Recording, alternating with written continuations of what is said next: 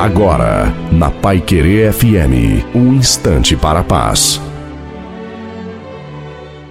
Boa tarde, ouvinte da Pai Querer FM. Aqui fala o pastor Wilson Tinonim. Um empresário me disse que muitas empresas faliram depois que seus fundadores morreram. Isso pelo fato de serem substituídos por herdeiros e não sucessores.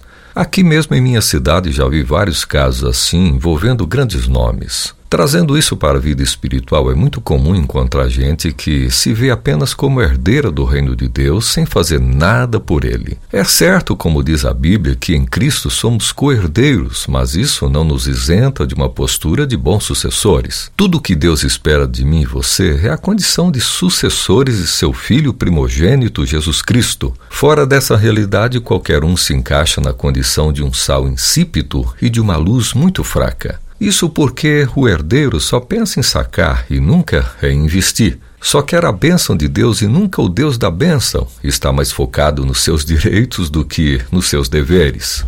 É certo que o sucessor é também um herdeiro, mas ele sabe que sua parte deve ser exercida de modo que as coisas em sua mão fiquem melhores. Minha oração é: ó oh Deus, em nome de Jesus, ajuda-nos pelo teu bom espírito a termos cada dia mais o comportamento de sucessores isso sim será sucesso, vitória, bênção, prosperidade em todas as direções. Amém.